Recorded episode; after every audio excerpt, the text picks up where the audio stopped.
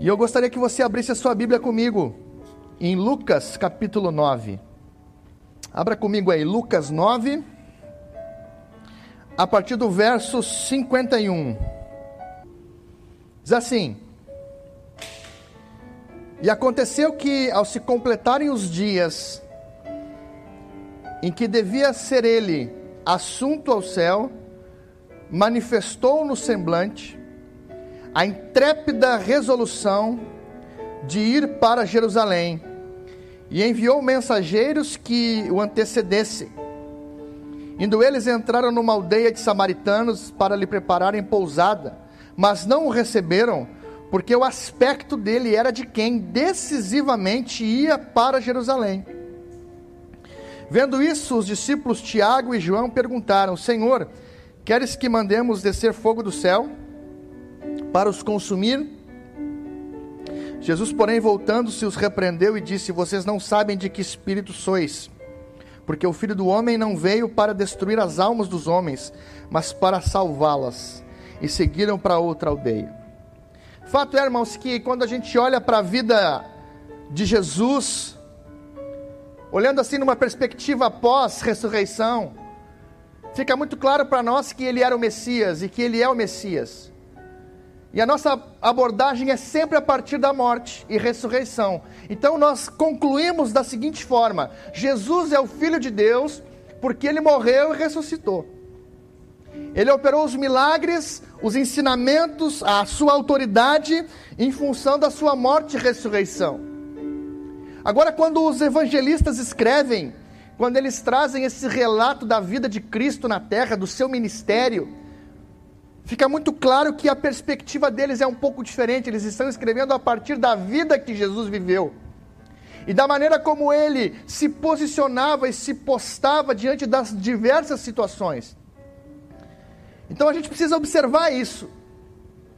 Porque a conclusão que eles chegam que Jesus é o Filho de Deus é a partir da vida que ele levou. João, lá no capítulo 1, verso 14, vai dizer o seguinte: O Verbo se fez carne e habitou entre nós, e nós vimos a sua glória.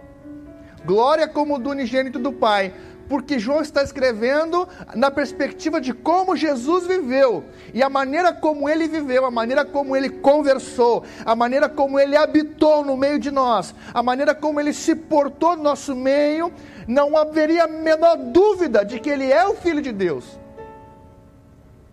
E aqui nós encontramos Jesus no Evangelho de Lucas, que faz uma narrativa a partir do nascimento linear até a morte de Jesus em Jerusalém. Aqui nesse texto, a Bíblia diz que nesse momento, Jesus tinha no seu rosto a expressão, a resolução de alguém que estava indo para Jerusalém. E eu fico pensando como é que nós conseguimos definir e determinar para onde alguém está indo pelo seu rosto. Existe algo aqui, amados, que nós precisamos aprender. Existe algo a respeito desse propósito de Deus que nós precisamos compreender de uma forma mais profunda. Jerusalém significava para Jesus o cumprimento do propósito da sua vida na terra. Jerusalém ele estava indo para que fosse morto. Jerusalém ele estava indo para que tudo fosse consumado. Então, na sua caminhada, na sua trajetória, ele tinha no seu rosto o aspecto de alguém que estava decidido a cumprir todo o propósito que Deus tinha para a sua vida. E eu fico pensando nisso, meus irmãos. Porque Jesus aqui ele está se postando e mostrando para quem está perto o aspecto de alguém bem resolvido na sua vida resolvido no sentido espiritual, resolvido no sentido emocional, da sua identidade, de quem ele era, de alguém que tinha a sua vida em ordem. E aí a gente pode olhar essa mesma uh, situação do lado inverso, do lado oposto. Muitas pessoas hoje em dia, e aí nesses dias que nós vivemos, parece que isso está mais evidente estão vivendo as suas vidas como que não estão chegando e não estão indo para lugar algum. Estão perdidas, desorientadas, desordenadas, no caos. Os números de divórcios têm aumentado, as crises existenciais estão se multiplicando, as pessoas estão ficando doentes emocionalmente. Isso só tem uma, uma razão de ser: a falta de compreensão e entendimento que há um propósito. E aqui Jesus deixa transparecer isso, isso no seu rosto. Então, quem passou por ele, ali vai alguém que está indo para Jerusalém. E a pergunta que eu quero fazer para você que está em casa, meu irmão: você tem cara de quem está indo para onde? O seu rosto transparece o entendimento que você tem tido do propósito de Deus para a sua vida. E aqui eu percebo algumas coisas nesse sentido. Por que é que as pessoas acabam vivendo desorientadas e desordenadas? Por falhas e quebras de princípio. Então passam a viver a partir das suas carências, das suas fragilidades, das suas frustrações e tentam compensar as coisas, e para compensar as coisas, o que aparece é a quebra de princípios. Do princípio da verdade e de outros tantos que levam as pessoas a manifestar essa desordem na vida, como depressão, falta de objetivo. A pessoa é inconstante na sua caminhada, é inconstante na sua vida. Ela tem dúvidas em todo o tempo se aquilo que ela está fazendo é de fato aquilo que ela tem que fazer, porque ela não tem nenhuma noção do propósito da sua vida. E muitas vezes nós definimos propósito como o princípio de algo que a gente precisa começar a fazer. E na verdade, amados, essa palavra propósito aqui, ela tem uma definição que eu gosto muito, que é razão. É a razão da minha existência. É a razão da minha vida. A Bíblia diz que Jesus é o cordeiro que foi morto antes da fundação do século, ou seja, quando ele nasceu, ele já nasceu com a razão da sua vida, que era morrer pelos nossos pecados. E porque as pessoas não têm noção alguma da razão da sua vida, elas entram nessas crises. A falta de objetivo, desânimo e etc. Agora aqui, amado, Jesus aqui é um exemplo para nós nessa noite. De alguém bem resolvido, de alguém que conhecia exatamente o propósito da sua vida, e é isso que nós precisamos aprender com o Mestre nessa noite como desenvolver na nossa vida essa intrépida resolução para que quando as pessoas passarem por nós, elas possam saber para onde nós estamos indo apenas por olhar para nós. Por onde nós estamos caminhando? Qual é o nosso destino? E eu gostaria que você abrisse comigo Isaías, capítulo 26. Como desenvolver essa consciência de propósito firme que nos faça inabaláveis na caminhada? Primeiro, primeiro ponto aqui, Isaías 26, verso 3. Tenha uma razão firme, tenha um propósito firme. E aqui o texto vai dizer o seguinte, versículo 3: Tu, Senhor, conservarás em perfeita paz aquele cujo propósito é firme, porque ele confia em ti. E aqui, amado, isso para nós é, é só um, um, um texto que nos leva a uma reflexão de como descobrir essa vontade de Deus para nós. Como é que eu descubro a razão de algo sem conhecer? Como é que eu consigo descobrir aquilo que alguém está pensando sobre determinado assunto, sem relacionamento, sem intimidade? E aqui o profeta está atribuindo essa consciência de propósito a uma relação com Deus. Então a paz que é fruto da presença de Deus na minha vida, me conserva no propósito, na medida em que eu me debruço na intimidade com Deus para descobrir essa vontade. E há um caminho para descobrir a vontade de Deus. Sabe, amados, a palavra de Deus ela, ela é rica em nos dizer que a natureza de Deus é diferente da nossa. Então aí já começa o primeiro passo para a gente poder entender que vontade que Deus tem para nós. Porque não é uma vontade natural no sentido de corresponder à nossa realidade Sabe o que nós estamos vivendo nesses dias? Uma crise, até mesmo teológica, porque nós mudamos de lugar com o Senhor. Nós queremos ficar no centro, dizendo para Deus o que fazer para nós, para que sejamos agradados, bajulados. Então a gente fica numa relação com Deus que ela é consumista. Uma banca de negócios aonde eu, eu pego aqui alguns textos das promessas de Deus, e aí nessa, nessa conversa com Deus eu digo assim: olha, foi tu que prometeu, agora tu tem que cumprir, porque eu canto bem, porque eu prego bem, porque eu dou o dízimo, porque eu dou a oferta. Quer dizer, eu estou correspondendo, eu estou, e não, amado, não é isso. A natureza de Deus ela é diferente da nossa. Lá em Isaías 55, verso 8 diz assim, ó: "Porque os meus pensamentos são mais altos que os vossos pensamentos, e os meus caminhos são mais altos que os vossos caminhos." Isso significa dizer o seguinte: que a natureza de Deus é diferente da minha, que é terrena, limitada e voltada para o meu próprio umbigo. Enquanto a natureza de Deus ela é eterna, ela é superior.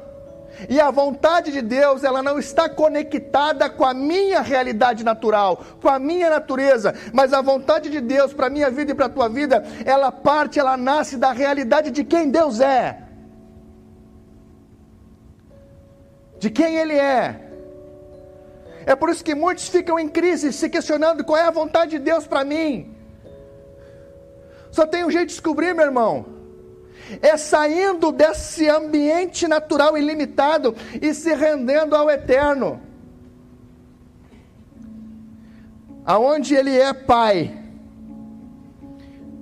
E como pai, ele sempre vai dizer para nós: Tu é o meu filho amado, em quem eu me alegro. E a gente vai descobrir que fazer a vontade de Deus não está relacionado com aquilo que eu faço de fato porque não há nada de bom que eu possa fazer que vai impressionar Deus.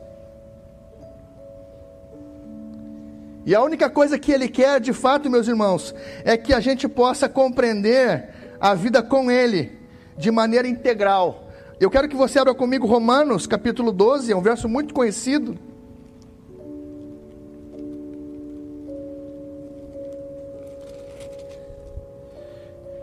E aí o apóstolo Paulo ele vai dizer o seguinte: Rogo-vos, pois, irmãos, pelas misericórdias de Deus, que apresenteis o vosso corpo como um sacrifício vivo, santo e agradável a Deus, que é o vosso culto racional.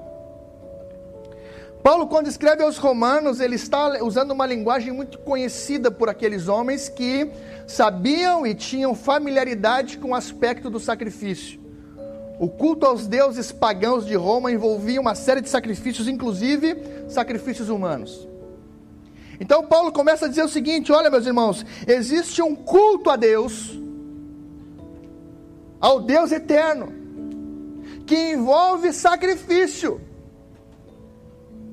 E é a apresentação da vossa vida, do vosso corpo, é a disposição, é o apresentar-se, é o render-se é o não mais querer trazer Deus para dentro da minha realidade, mas eu me colocar diante de Deus, dentro da realidade que Ele é.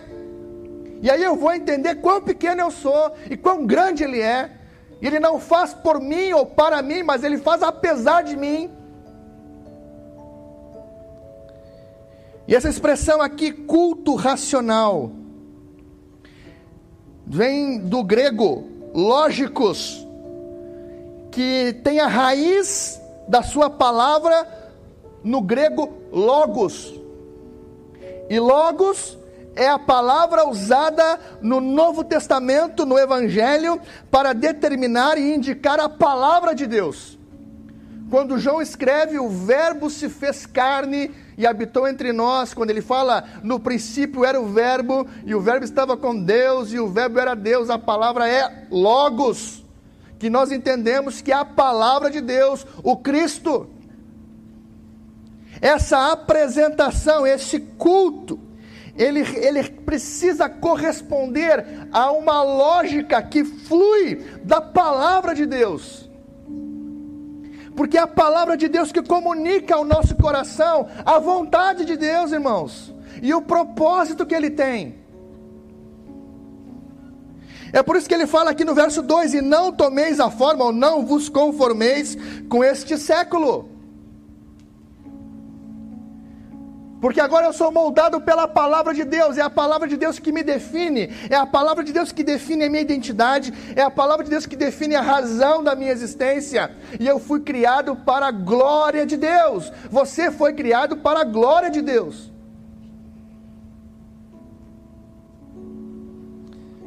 Não vos conformeis com este século, mas transformai-vos pela renovação da vossa mente, para quê? Para que vocês experimentem qual seja boa, agradável e perfeita vontade de Deus. Irmãos, então quando Isaías está falando assim, porque o Senhor conservará em perfeita paz aquele cujo propósito é firme, nós poderíamos resumir isso que a paz de Deus no nosso coração é fruto da nossa relação com Ele, na medida em que por essa relação com Ele nós conhecemos e descobrimos o propósito que Ele tem para nós.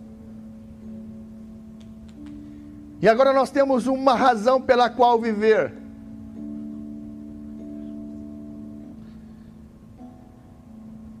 E o fruto disso é paz. E paz, quando Isaías escreve, a palavra no hebraico é shalom. E shalom não é apenas paz no sentido a paz do momento da ausência de guerra, da ausência de conflito ou da ausência de crise, não, amado paz, nessa expressão shalom, é o mais completo aspecto de segurança que um homem pode ter espiritual, emocional, relacional, material. É equilíbrio. E a partir desta resolução, agora, amado, nós podemos entender por que, que Jesus tinha no seu rosto estampada a cara de alguém que estava indo para Jerusalém porque ele sabia completamente qual era a vontade de Deus para a sua vida. Agora, não é suficiente saber isso, porque no desenvolvimento da nossa vida, na nossa caminhada, nós vamos passar por diversas circunstâncias, como Jesus passou. E a segunda coisa que nós precisamos para manter essa intrépida resolução é discernir a voz do diabo com as objeções que ele nos traz. É quando o inimigo vem de forma sutil tentar nos desviar desse propósito, tentar nos fazer parar. Olha o que diz ali em Mateus 16. Vamos circular um pouco na palavra, irmãos. Mateus 16.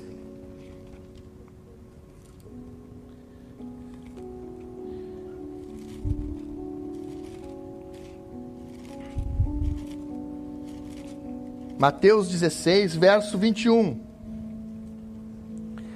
Diz assim: Desde esse tempo começou Jesus a mostrar aos seus discípulos que lhe era necessário seguir para Jerusalém e sofrer muitas coisas dos anciãos, dos principais sacerdotes, dos escribas, ser morto, ressuscitar ao terceiro dia. Então Pedro chamou a parte e começou a reprová-lo, dizendo: Tem compaixão de ti, Senhor. Isso de modo algum te acontecerá. Mas Jesus, voltando-se, disse a Pedro: Arreda, Satanás, tu és para mim pedra de tropeço, porque não cogita das coisas de Deus, e sim das dos homens. Olha, amado, que interessante isso. E aqui a gente precisa entender, como igreja, quem nós somos. Porque no caminho de viver o propósito de Deus, de alcançar a plenitude desse propósito, em algum momento nós vamos nos deparar com uma situação como essa, que aparentemente tem cara de cuidado, que tem cara de boa intenção, que tem cara até mesmo de uma preocupação com a nossa vida, mas que por trás esconde a voz do diabo, tentando nos fazer retroceder, tentando nos fazer parar e até mesmo nos acomodar na situação que nós estamos. É uma tentação, amado. E aqui o diabo ele se apresenta nessa situação aqui, tentando fazer com que Jesus preservasse a sua vida. Olha, amado, que, que interessante isso. Jesus começa a dizer claramente para os discípulos: Vamos para Jerusalém, porque lá eu vou ser preso, lá eles vão me matar, e lá tudo aquilo que eu tenho dito vai acontecer. E alguém Pedro diz assim: Não, Senhor, Nós estamos bem aqui, a coisa está acontecendo, está fluindo, olha quanta gente é curada. Olha quanto sucesso nós estamos tendo aqui no nosso ministério. Quantas frentes estão sendo abertas. Preserva a tua vida, Jesus. Te salva aí, não, não vai para Jerusalém. Sabe, amado, essa voz da preservação, a tentação do conforto, da comodidade,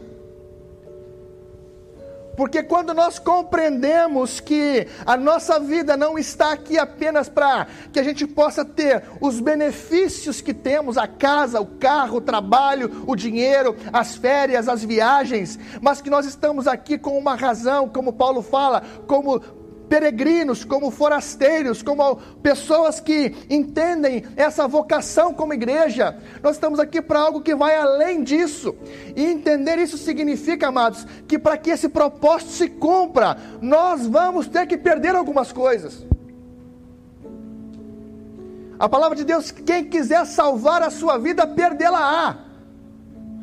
Então aqui que Jesus está dizendo que não se trata de como é que eu vou ser salvo, mas de como que para salvar eu me sacrifico, eu me entrego. Para ser essa voz de salvação que eu estou disposto a sacrificar, como eu estou disposto a morrer. Porque se o grão de trigo não morrer, ele não pode produzir fruto. E o que nós vemos hoje é justamente o oposto, irmãos. Nós estamos muitas vezes buscando a substituição das coisas. Não queremos o processo desgastante da crucificação. Preferimos o entretenimento ao relacionamento. Em um tempo como esse que nós estamos vivendo, meus irmãos, não é apenas um, um, um momento de nós clamamos a Deus para que a pandemia passe, mas para que, a gente, para que a gente possa se reunir de novo aqui dentro, não. Mas é o momento de nós fazermos uma reflexão do que significa nos reunirmos como igreja.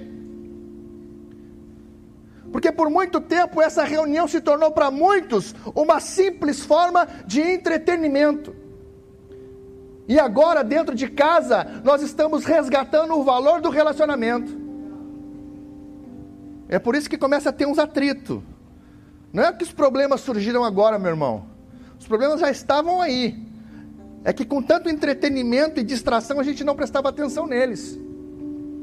E agora Deus permitiu que isso acontecesse e não popou a igreja para que nós entendêssemos o valor do relacionamento quando estivermos juntos de novo.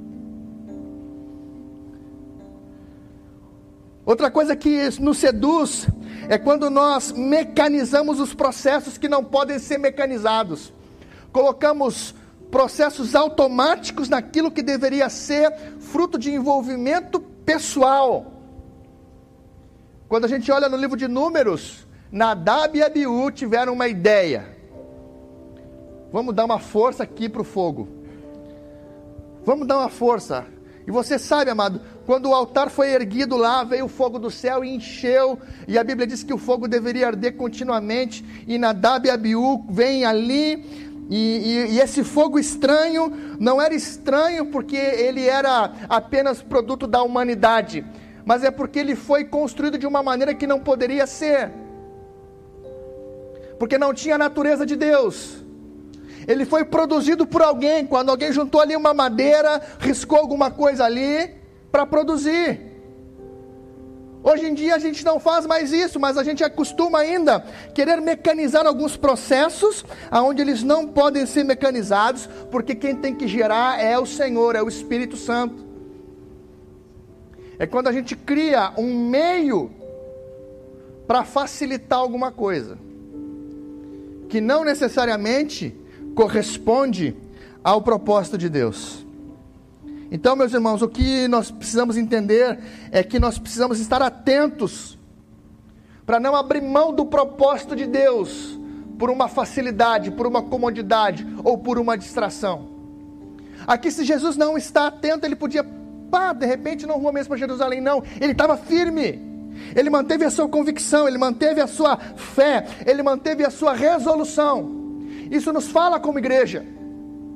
Porque a igreja, enquanto corpo de Cristo, precisa ser a primeira, a estar disposta a morrer para que o outro seja salvo. E não nos preservar, no sentido de nos eximir da nossa responsabilidade. Terceiro ponto, meus irmãos, para que a gente possa ter essa resolução firme.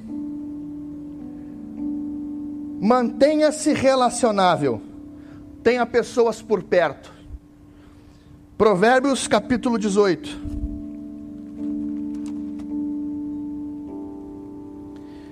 Provérbios 18.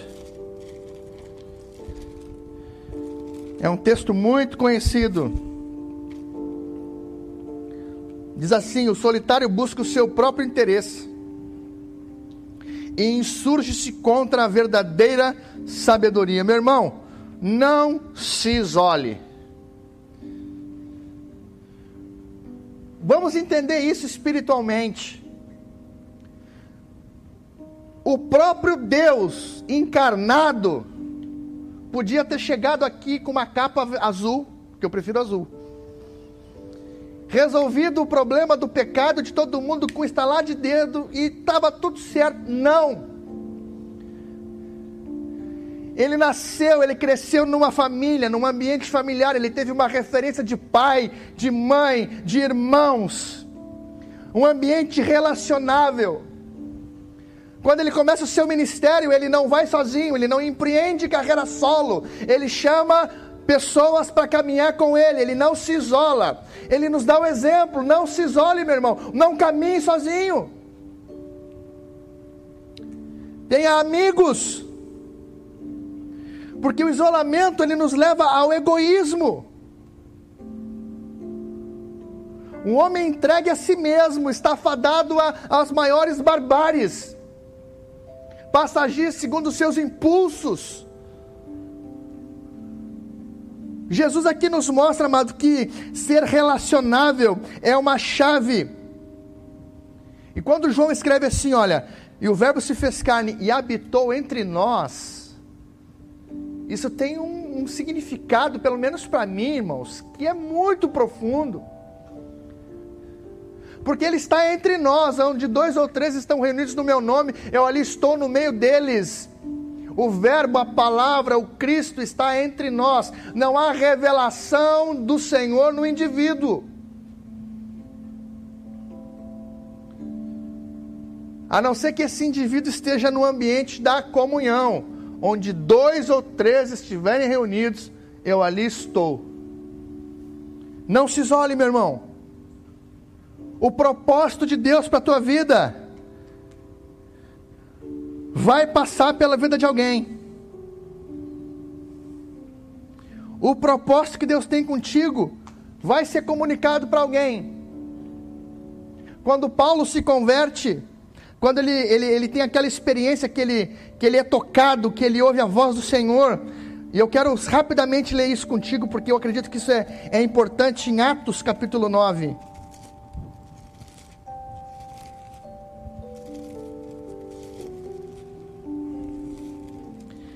Atos 9, versículo 13.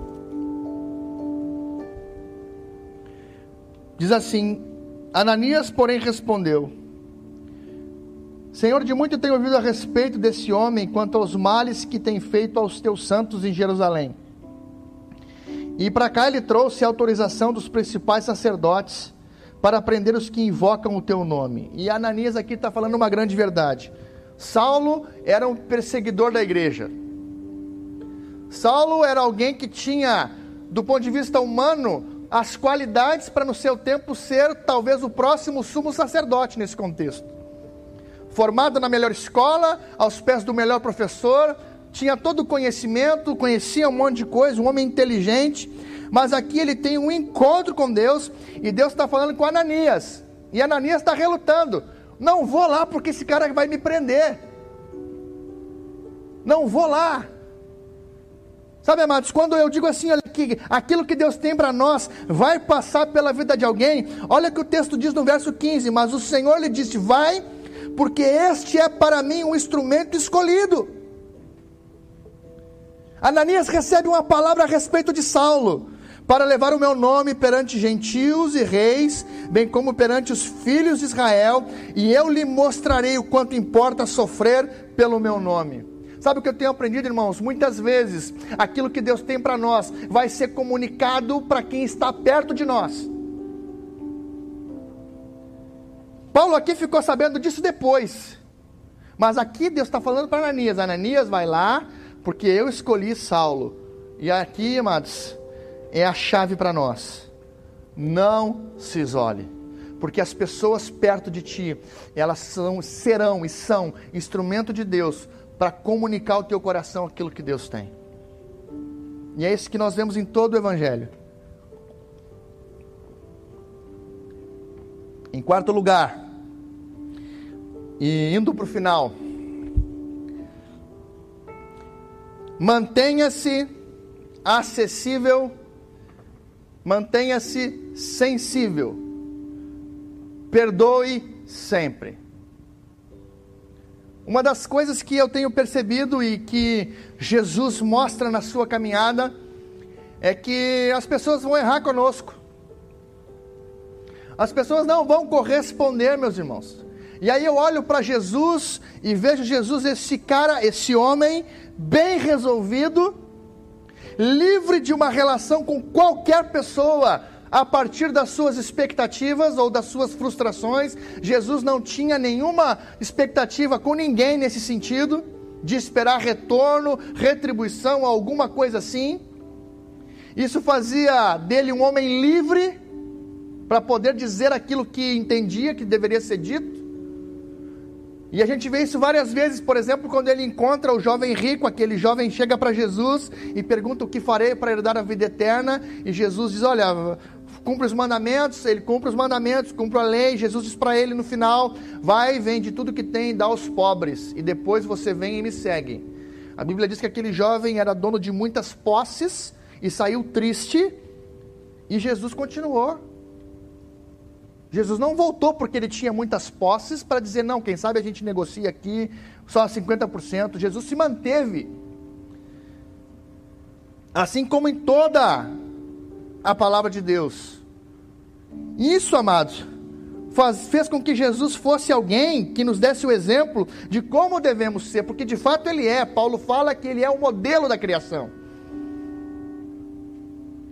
E ele era alguém disposto, acessível e sensível no sentido de ter um coração perdoador. E eu quero ler contigo em João capítulo 21.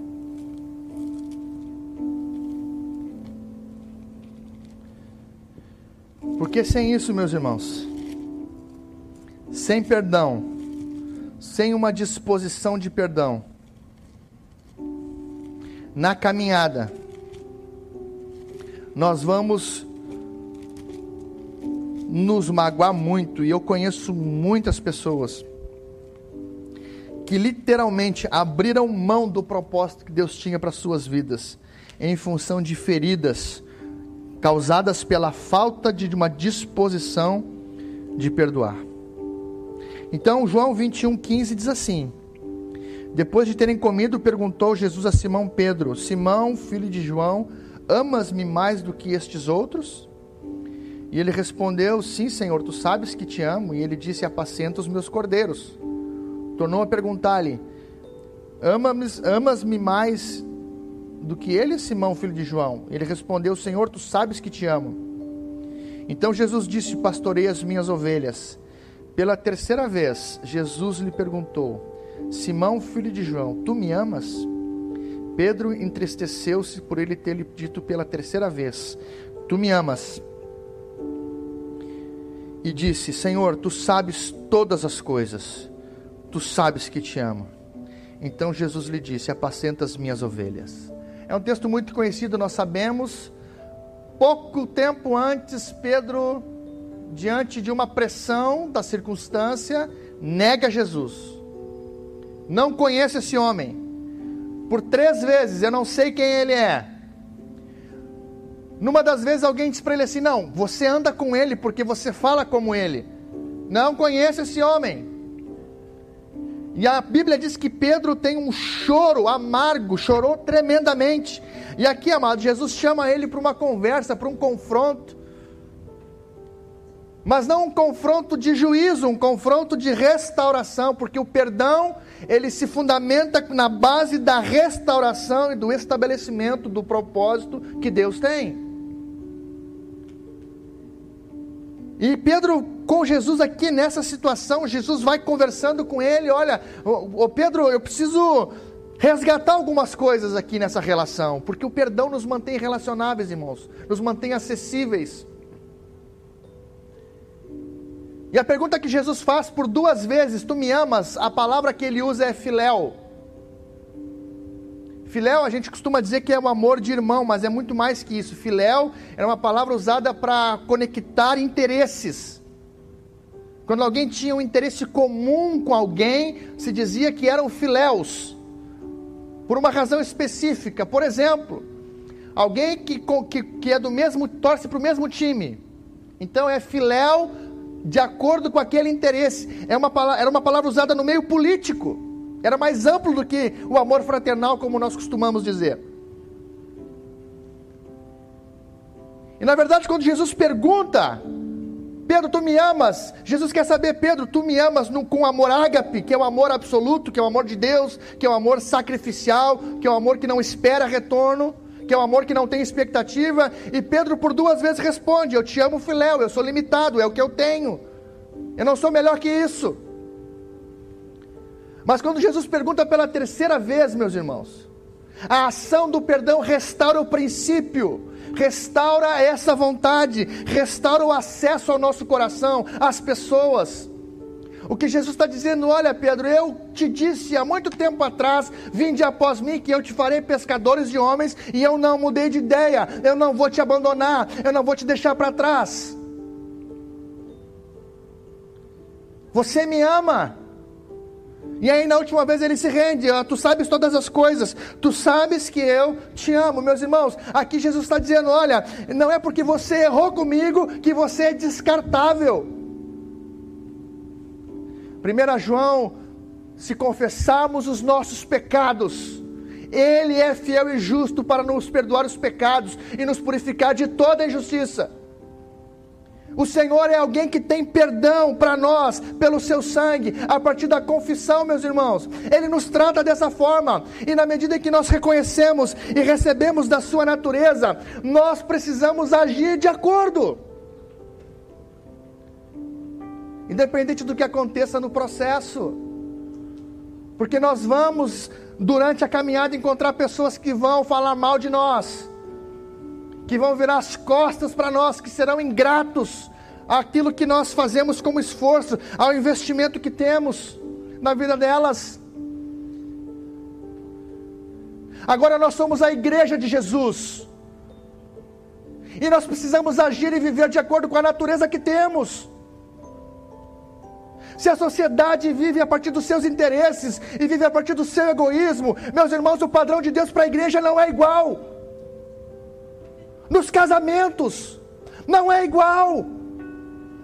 Nós precisamos nos portar de acordo com aquilo que a palavra de Deus diz, no que diz respeito ao perdão, para manter as pessoas próximas, acessíveis. Nós vamos nos enrijecendo e nos distanciando, porque somos contaminados com toda a podridão da mídia. Então o que, que nós fazemos? Descartamos as pessoas, porque em algum momento elas não correspondem ao padrão que estabelecemos para ela. Ah, se Jesus fizesse isso, amado, quem é que estaria aqui hoje? Ninguém estaria aqui hoje. Então, na medida em que nós somos limitados e reconhecemos isso, nós queremos que o Senhor nos perdoe. Amém. Ele nos perdoa, glória a Deus. Mas e nós com o outro?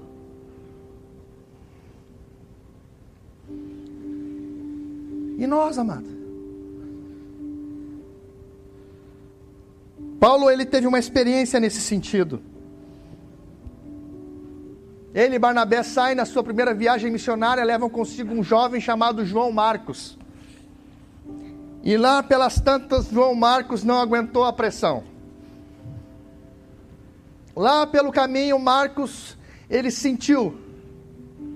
Ele abandonou a jornada, ele abandonou a missão, ele virou as costas, ele foi embora.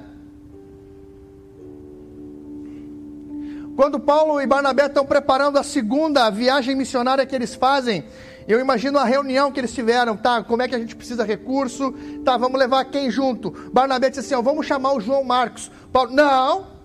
Paulo disse assim: ó, não. João Marcos não. João Marcos nos abandonou, virou as costas para nós. Paulo, meus irmãos, e a Bíblia diz que foi tamanha desavença entre Barnabé e Paulo, por causa disso que eles se separaram. E aí nós vemos a viagem de Paulo e Silas. Só que o tempo foi passando. O tempo passou. Paulo foi encontrando outras pessoas pelo caminho. E foi trazendo, e foi mobilizando, e foi liberando. Só que lá em 2 Timóteo ele escreve, abre comigo o capítulo 4. 2 Timóteo, talvez a última carta que ele tem escrito antes de morrer, 2 Timóteo 4, verso 11, ele diz assim: Somente Lucas está comigo. Ponto. Depois de falar várias vezes sobre muitas pessoas nas suas cartas, na última ele diz assim: Ó, só tenho um comigo. Aí ele diz assim: Toma contigo Marcos e traze-o, porque ele me é útil. Paulo aprendeu. Paulo aprendeu um segredo com Jesus, que eu preciso e que tu precisa aprender. Manter-se acessível e sensível pelo perdão.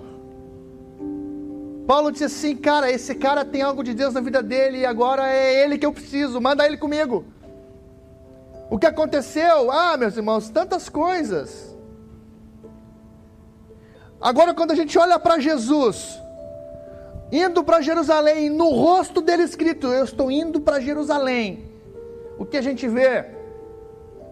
Um homem que tinha consciência da sua identidade e propósito, sabia quem era, bem resolvido. Iria rebater e repreender toda a voz contrária à sua jornada no sentido de cumprir o propósito de Deus. Não foi sozinho. E foi sempre disposto a perdoar, para manter as pessoas próximas para manter as pessoas perto. E isso não é diferente para nós, meus irmãos.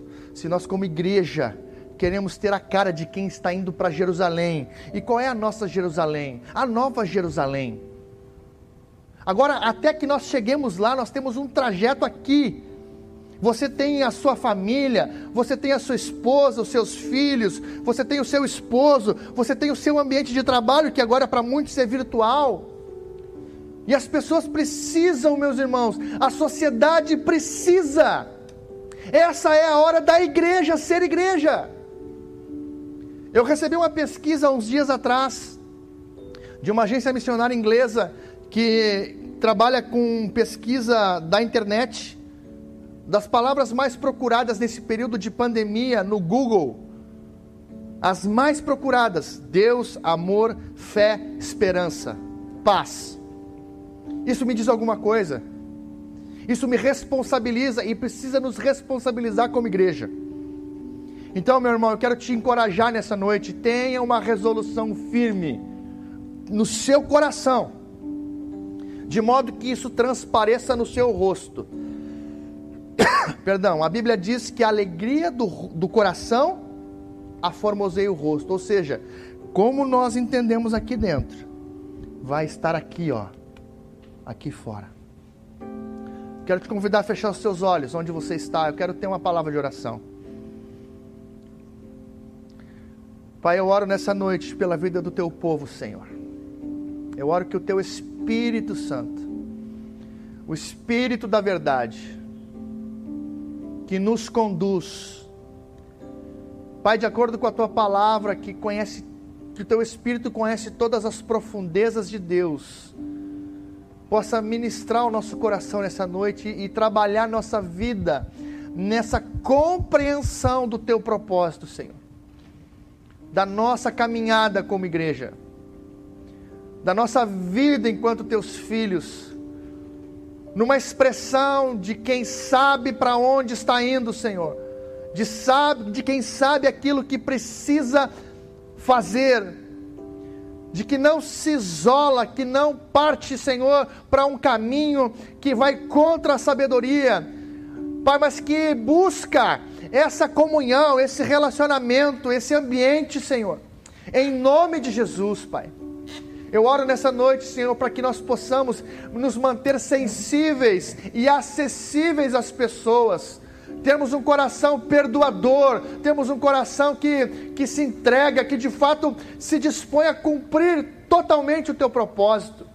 Em nome de Jesus, em nome de Jesus, fortalece a vida dos meus irmãos, fortalece os casamentos, fortalece as famílias da tua casa, Senhor no coração, no ânimo, Senhor, em nome de Jesus. Alegra aquele que tem passado por um momento de tristeza nesse dia, em nome de Jesus. Que a tua alegria se manifeste com força, com ânimo renovado, Senhor.